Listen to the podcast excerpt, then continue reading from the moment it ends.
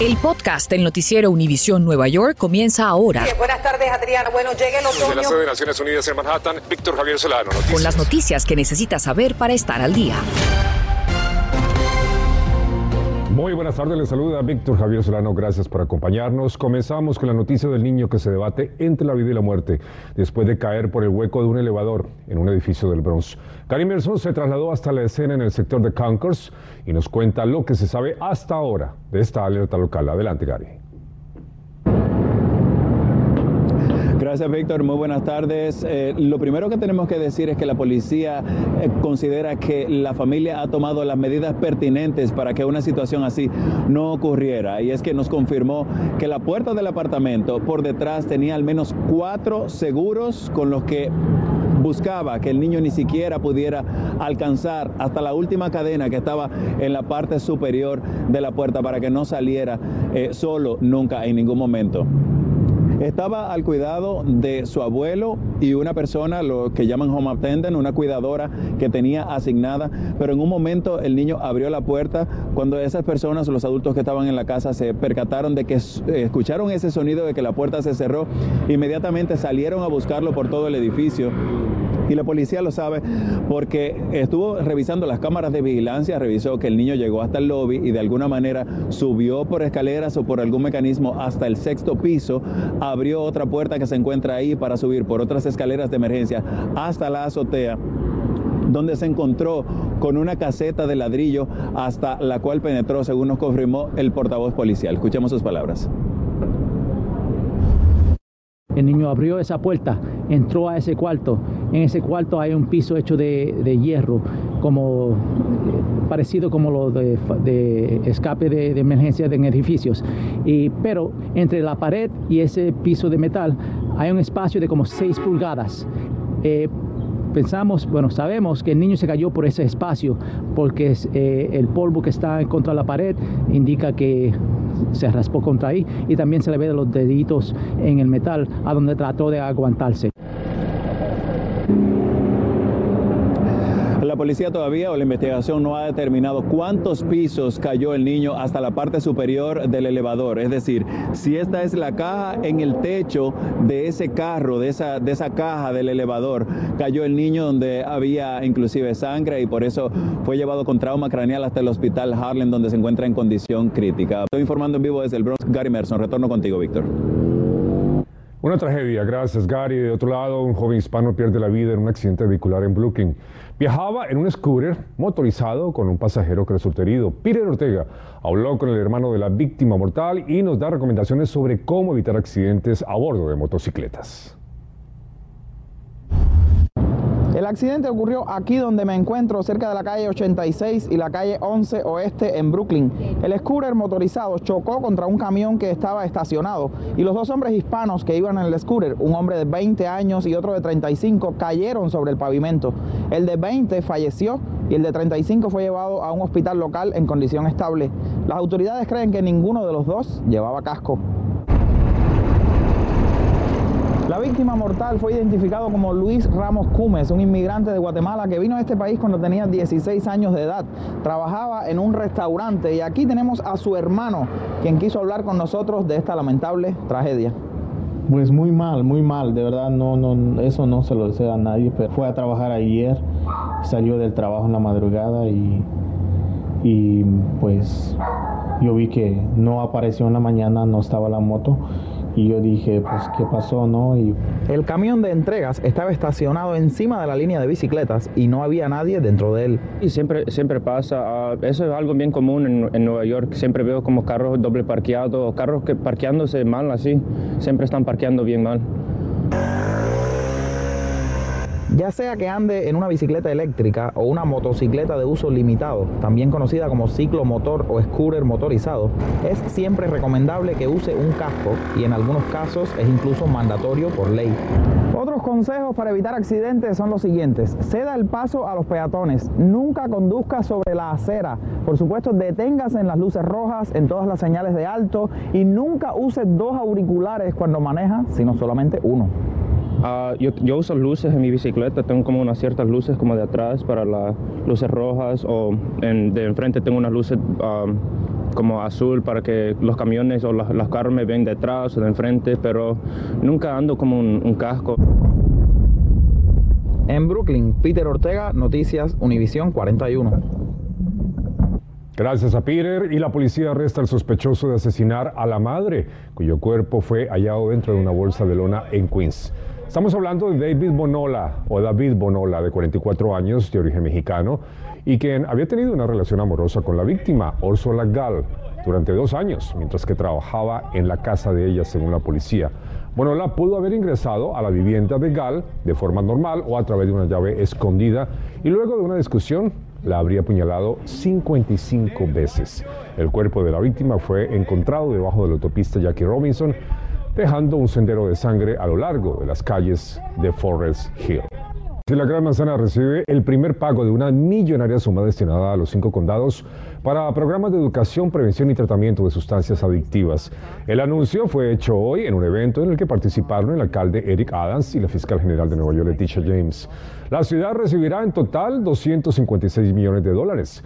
Los fondos son parte de 1.500 millones recaudados en acuerdos fuera de corte con compañías farmacéuticas que promovieron la epidemia de los opioides en la nación. Este año está programado que la ciudad reciba 88.9 millones y para esta semana serán 11.5 millones. Que muestran momentos posteriores a la situación en la que una persona fue atropellada por un tren sin pasajeros en el sector este de Bethpage en Long Island. El tren, que estaba programado para llegar a las 6 y 10 de la tarde a Penn Station desde Ronkonkoma, fue cancelado a raíz de ese incidente y los pasajeros se vieron obligados a usar una ruta local. Estás escuchando el podcast del noticiero Univisión Nueva York. Bueno, la ciudad de Nueva York intenta reducir la cantidad de basura acumulada y de ratas en las calles con nuevos botes de basura con avanzada tecnología. Desde Times Square, donde se instalaron los primeros dos contenedores, Filippo Ferretti nos cuenta cómo van a funcionar. Filippo. Muy en las calles de la ciudad de Nueva York podrían nombrarse más montañas de bolsa de basura. Esto es por lo menos lo que promete una nueva iniciativa presentada este miércoles por el alcalde de la ciudad de Nueva York, Eric Adams, así como el Departamento de Saneamiento. Pues se trata de estos nuevos botes de basura. Han sido instalados dos, uno en Times Square, en la calle 41 y la avenida séptima y otro en siempre en el área de Times Square. Este programa es parte de una iniciativa de más 1.13 millones de dólares y se trata de estos potes de basura. Son uh, potes de basura tecnológicos uh, que logran comprimir la basura en su interior y sobre todo, como pueden ver, están completamente sellados. De esta forma permiten también resolver algo del problema de las casi 2 millones de ratas y ratones que están presentes aquí por las calles de la ciudad de Nueva York y que por supuesto a través de la basura logran comer de gratis. Estaremos ampliando esta información esta noche, la emisión nocturna de nuestro noticiero. Por el momento esa es toda la información desde Times Square. Yo soy Filippo Ferretti, Noticias Univisión 41. Así es, Filipo, comen gratis. Muchas gracias. Bueno, ya comenzó la venta legal de marihuana recreativa en New Jersey. Damaris Díaz también fue hasta un dispensario de Rochelle Park y nos cuenta qué encontró. La marihuana ya es legal en el estado Jardín. Este dispensario aquí en Rochelle Park, New Jersey, es una de las 13 tiendas en donde las personas mayores de 21 años de edad podrán comprar el cannabis legalmente sin una tarjeta médica. Las siete compañías de marihuana medicinal que estarán vendiendo marihuana recreativa en sus dispensarios son Acreage CCF New Jersey, Curaleaf, Columbia Care, Verano, GTI New Jersey, Ascend New Jersey, Terra Ascend, con negocios en Elizabeth, Maplewood, Edgewater Park, Patterson y Rochelle Park, entre otros municipios. Llegamos hasta este dispensario para conocer cuáles son los requisitos para comprar el cannabis de manera legal. Awilda, ¿qué hay que mostrar y qué cantidad se puede comprar? Solo tiene que mostrar una, identificación del gobierno con foto y se puede comprar una onza.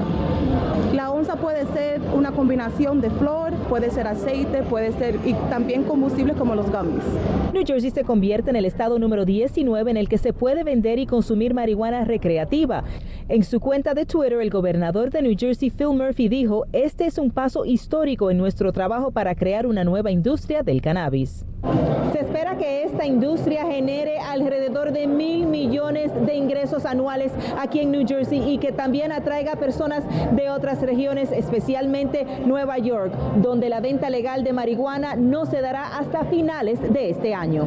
Aparte de los 13 dispensarios que han sido autorizados en New Jersey, otros posibles minoristas recreativos también están tratando de entablar su propio negocio, como Cindy Ortiz, una sobreviviente de cáncer quien nos dice recibió numerosos beneficios cuando empezó a consumir la droga. Me ayuda con dormir, um, me ayuda con los nervios.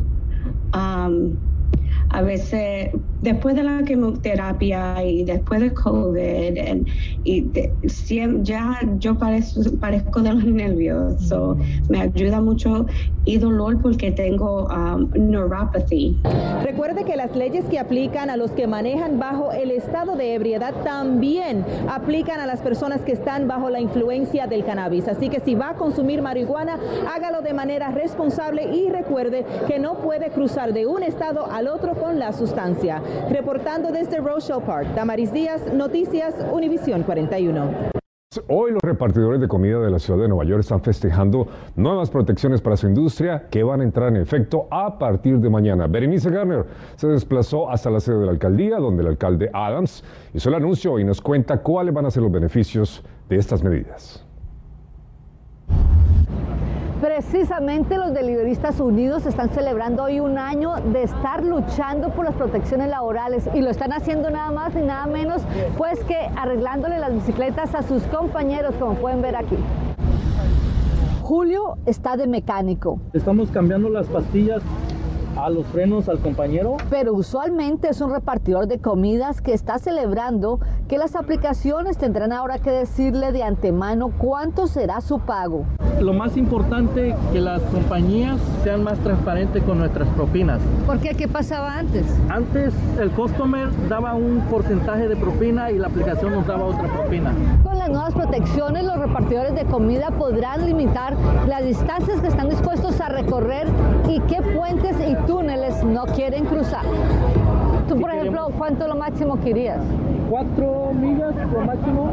¿Y antes qué pasaba si tú no querías ir? ¿La aplicación te sancionaba o algo así? Eh, te bajaba el porcentaje de, tu aceptación. El porcentaje estaba al 100, pero usted no aceptaba uno le bajaban el porcentaje hasta el 20%. Tenías que cruzar puentes, tenías que ir por el highway, donde la mayoría de highway no tiene ciclovías. Es demasiadamente peligroso. También deberán pagarles semanalmente y no cobrarles por retirar su dinero. Otra de las protecciones que consiguieron, pues nos la va a mostrar Salvador y se trata de esta bolsa térmica que ustedes ven aquí, que antes le cobraban y que ahora se la tienen que dar gratis después de seis entregas de comida. Gracias, Salvador. Le dieron la voz y el poder para atrás a la gente que lo merece. Muchas gracias. El alcalde Adams se puso la camiseta de los deliberistas y dijo que su administración les está devolviendo los derechos que se han ganado. They delivered for New York and now we're delivering for them. Aún falta por verse cómo va a funcionar lo del pago mínimo que ahora las aplicaciones tendrán que darle a sus repartidores a partir de enero del 2023. Berenice Gardner, Noticias Univisión 41. La Comisión de Seguridad de Productos del Consumidor anuncia el retiro de cerca de 772 mil freidoras de aire en Estados Unidos y también en Canadá. Según la empresa, los hornos freidores de la marca Insignia pueden recalentarse y causar quemaduras o incendios. Los artículos fueron vendidos entre noviembre del 2018 y febrero del 2022 en tiendas como Best Buy, eBay y la plataforma Google. Se pide a los consumidores que dejen de usar el producto y que exijan un reembolso o un crédito en el lugar de compra. Bueno, y si usted tiene en casa medicamentos que ya expiraron o que no utiliza, es su oportunidad para que pueda devolverlos o donarlos a través de un evento llamado Take Back Day. Los interesados podrán hacer su donativo en más de 4.000 cuarteles policiales en todo el país. Este sábado 30 de abril, de 10 de la mañana a 2 de la tarde. Para saber sobre el cuartel más cercano a usted, visite el sitio DEA Take Back univision.com. Gracias por escuchar el podcast del noticiero Univisión Nueva York. Puedes descubrir otros podcasts de Univisión en la aplicación de Euforia o en univision.com diagonal podcasts.